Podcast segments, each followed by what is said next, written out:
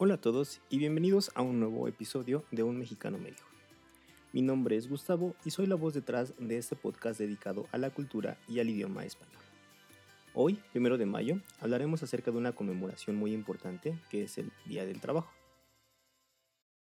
Pero antes de comenzar con, esta, con el episodio del día de hoy, que será una vez más un episodio histórico, recuerda que en la descripción del programa podrás encontrar los enlaces al grupo de Facebook, a las redes sociales y a la página de Anchor FM, donde puedes dejar un mensaje de voz y así participar en el podcast. Muy bien, pues eh, comencemos con esta eh, con la explicación del primero de mayo, como ya les comenté en, la introducción del capítulo, es el Día del Trabajo. Esta tiene su origen en una represión de una manifestación obrera que tuvo lugar en Chicago, en Estados Unidos, ocurrida precisamente el primer día de mayo de 1886. Eh, las organizaciones laborales de muchos países eh, confirmaron esta fecha como Día Internacional de la Defensa de sus Derechos y como una jornada de lucha, en la que se expresaban sus demandas, entre las que destacaban en aquel entonces la reducción de la jornada laboral a ocho horas, la indemnización por accidentes laborales, la desaparición del trabajo infantil, la reglamentación del trabajo femenil, así como las condiciones dignas y seguras de trabajo y el descanso dominical. En México, durante la Revolución Mexicana, la Casa del Obrero Mundial unificó a varias organizaciones obreras, y sus afiliados decidieron conmemorar públicamente el 1 de mayo como Día Internacional de Trabajo a partir de 1913. Ese año se celebró el primer desfile obrero del 1 de mayo, en el que participaron más de 25.000 trabajadores. Durante el periodo postrevolucionario, los organismos obreros mexicanos crecieron en número y fuerza. Al paso del tiempo, la conmemoración del 1 de mayo se convirtió en una celebración tradicional, que pone de manifiesto que la lucha por mejorar las condiciones laborales de los trabajadores sigue vigente. Es importante recalcar que en México es un, es un derecho constitucional que está en el artículo 123 de la Carta Magna del país. Los logros obtenidos al paso del tiempo por la clase trabajadora los voy a enlistar a continuación. Jornada máxima de 8 horas diarias jornada máxima de 7 horas para el trabajo nocturno, prohibición de labores insalubres o peligrosas, prohibición para emplear a menores de 14 años. La jornada máxima de trabajo será de 6 horas diarias para los jóvenes que rebasen los 14 y sean menores de 16. El goce de, por lo menos, un día de descanso por, por cada 6 días de trabajo. Protección especial para la trabajadora embarazada, a trabajo igual debe corresponder salario igual, sin, considerar sexo ni nacionalidad. El establecimiento de una comisión nacional integrada por representantes de los trabajos del gobierno para fijar los salarios mínimos. Estos deben de ser suficientes para satisfacer las necesidades básicas de un eje de familia en lo material, social y cultural. El salario mínimo debe quedar libre de embargo, compensaciones o descuentos. Los trabajadores tienen derecho a, un reparto de utilidades de la empresa. El trabajo extraordinario, fuera del horario establecido, debe pagarse a doble sueldo. Las empresas tienen la obligación de capacitar a sus trabajadores.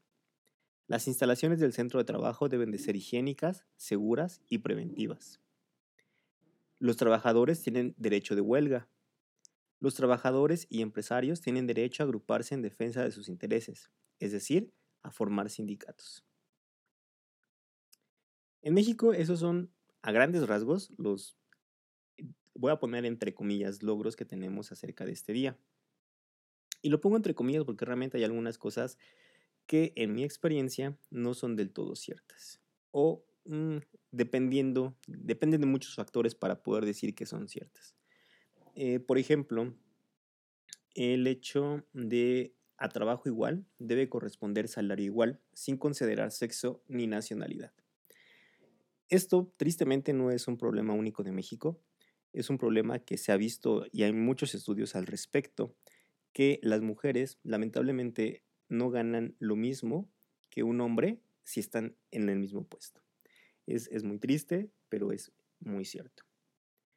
El tema de que el salario mínimo debe ser suficiente para satisfacer las necesidades básicas de un jefe de familia en lo material, social y cultural, también yo lo pongo en tela de juicio, al menos en México. Eh, el salario mínimo es muy bajo cuando lo consideras, eh, cuando vas al mercado y, compras las cosas, te das cuenta que es muy difícil vivir con un salario mínimo. Hay muchísima gente que vive con eso, pero realmente es muy complicado. Em, esto sí es muy cierto, el salario mínimo debe quedar libre de embargo, compensaciones o descuentos. Esto yo sí lo he visto en muchos lugares. eh, Eso sí no te dan tu salario íntegro y todo lo demás es como hay, hay, hay- algunos manejos eh, contables para que sean de otra cosa y ahí es donde se desquitan, pero eso sí se respeta. Mm, y algo que yo he visto también que es eh, complicado y más a últimas fechas en que los sindicatos están en la boca de todos es eh, el hecho de que los trabajadores y empresarios tengan el derecho a agruparse en defensa de sus intereses, formando sindicatos. Esto, eh, híjole, es una situación muy complicada. Realmente, desde mi perspectiva, los sindicatos se han convertido en aquello que ya realmente ya no ayuda como tal al trabajador. Lamentablemente los sindicatos han dejado de ser esta voz del trabajador y pues únicamente cuidan de sus propios intereses. Es triste, pero es muy cierto. Aquí en México se han desaparecido un par de sindicatos y ha sido un, un, un problema, una noticia nacional, porque de verdad mucha gente está ahí pero pues también se han convertido en una traba para la mejora de muchas cosas. Creo que no has encontrado ese punto en el que puedas ayudar al trabajador, pero también ayudar a la mejora de las condiciones de la empresa, del país y, de la industria en general, ¿no? Inclusive hay algunas empresas norteamericanas, eh, específicamente Walmart, yo trabajé allí hace, hace ya algunos años, ya muchos años, no sé si siga siendo igual, pero en tu contrato eh, debes, mm, cuando firmas tu contrato, hay una cláusula que dice que no puedes formar parte de un sindicato y que no debes de formar un sindicato mientras estés trabajando en Walmart.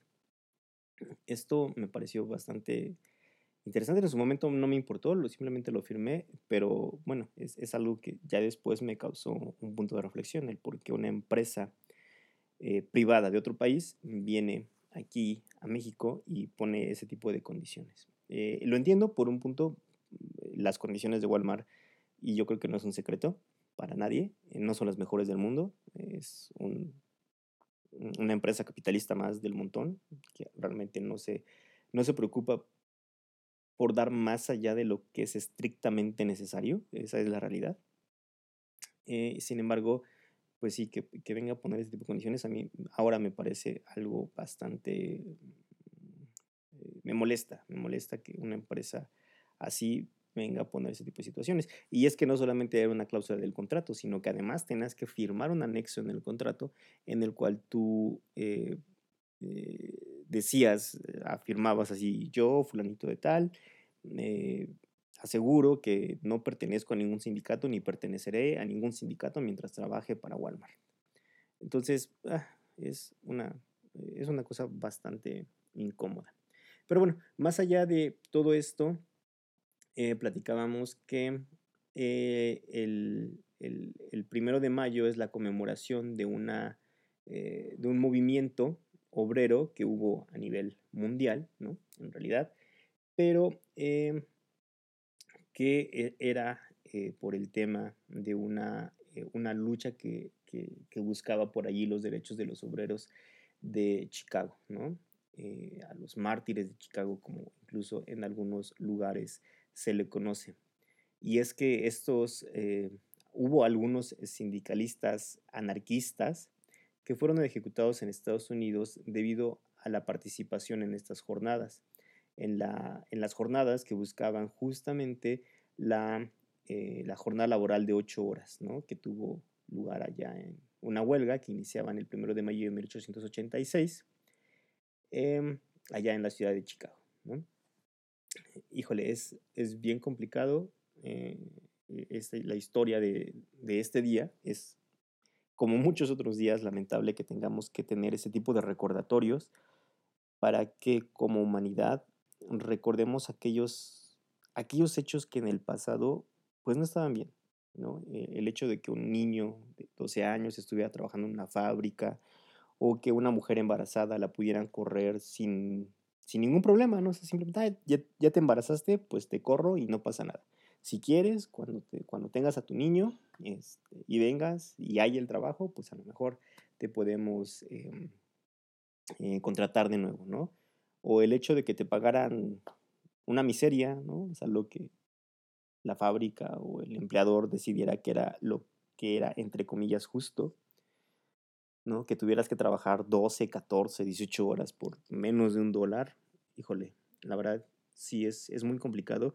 Hago este, este episodio, ¿no? Como una, así como una crítica al, al capitalismo actual que vivimos, en el que vivimos todos inmersos, independientemente del país en el que vivamos, creo que es, eh, es una queja eh, normal, es una queja que según veo afecta a todos los países. En realidad, eh, hoy el mundo de Internet nos ha abierto las puertas a otros países, a otros estados, a otras condiciones, y realmente las quejas son muy similares, ¿no? O sea, yo veo o escucho la situación del desempleo en Estados Unidos, en la Unión Europea, en Japón, en China, y sí, sí hay, hay matices, claro, pero no estamos muy lejos realmente, a pesar de que México es, eh, por decir, un país tercermundista y Estados Unidos es un país primermundista, los niveles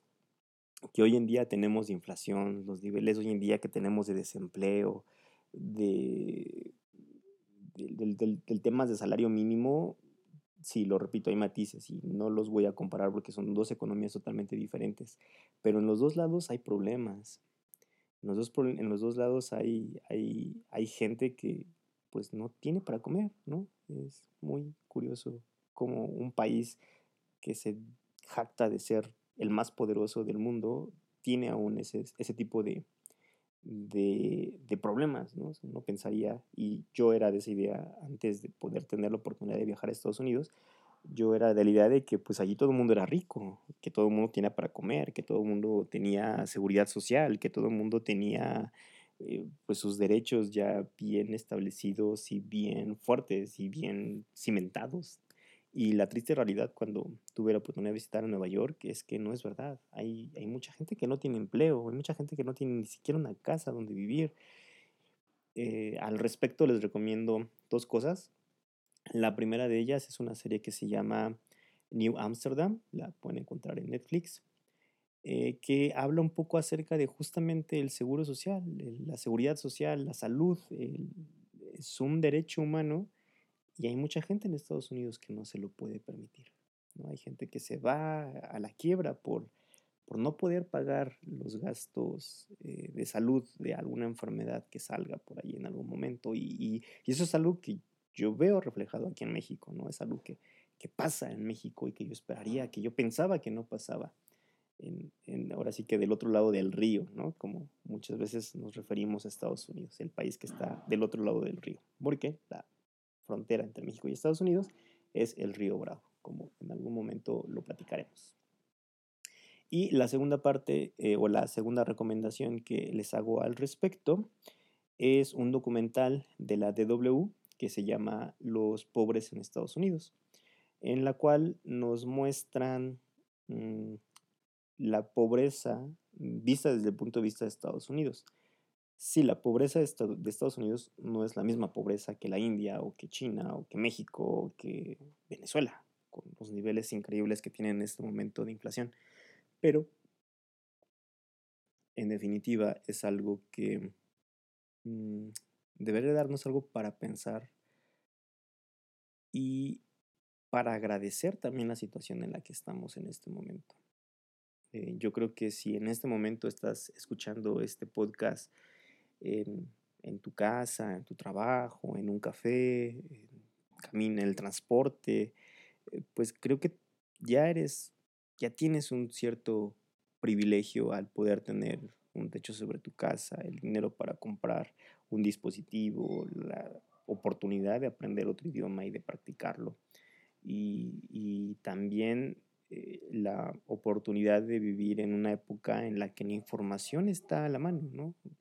hay muchas fuentes de información, nada más sí, ten mucho cuidado con la fuente de información que elijas, siempre trata de elegir como fuentes oficiales, no te vayas a desviar con otras creencias que tal vez algún día platiquemos, pero sí, eh, este episodio fue un poco diferente de lo que tenía planeado, yo quería hablar un poco más acerca de la historia de el primero de mayo, pero bueno, eso lo puedes encontrar en muchos eh, lugares, en Wikipedia, por ejemplo, ¿no? Puedes encontrar la historia de este día, del por qué se conmemora y demás.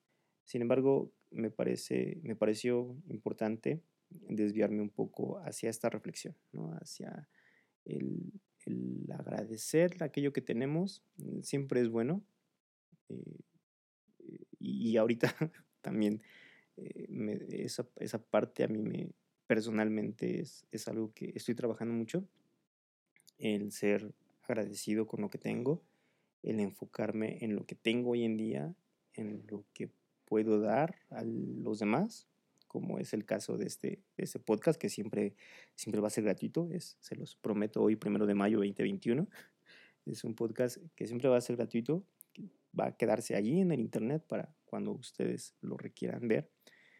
Pero sí, quiero, me gustaría hacer esta, esta reflexión y que ustedes también se, se queden con esta, con esta reflexión del, de lo afortunado que somos de vivir en esta época en la que ya no tenemos que pelearnos por tener una jornada digna o por tener un salario mínimo o por tener una cierta equidad en el trabajo o por no tener que haber trabajado antes de los 14 años. Eh, digo, sé que es, se tornó un, un, un episodio bastante reflexivo, pero eh, creo que vale la pena. Eh, bueno, pues hasta aquí lo voy a dejar. Espero que el día de hoy hayas aprendido algo nuevo. Recuerda que nos puedes encontrar en las redes sociales, Twitter, Facebook e Instagram como Mexicano42, sin espacios y con número. Y recuerda también que en la descripción vas a encontrar un enlace a la página y al grupo de Facebook donde podrás encontrarte con otras personas que también están interesadas en el español a la mexicana y en todo lo que tiene que ver con la cultura mexicana. Ayúdame dejando en los comentarios si te gustó el episodio, eh, qué es lo que piensas acerca de esta situación. Y pues sin nada más que agregar, nada más te pido que nos ayudes a compartir este episodio con alguna otra persona que también pudiera estar interesada para seguir creciendo esta comunidad de entusiastas por el español a la mexicana. Eh, muchas gracias por escucharme y hasta la próxima vez.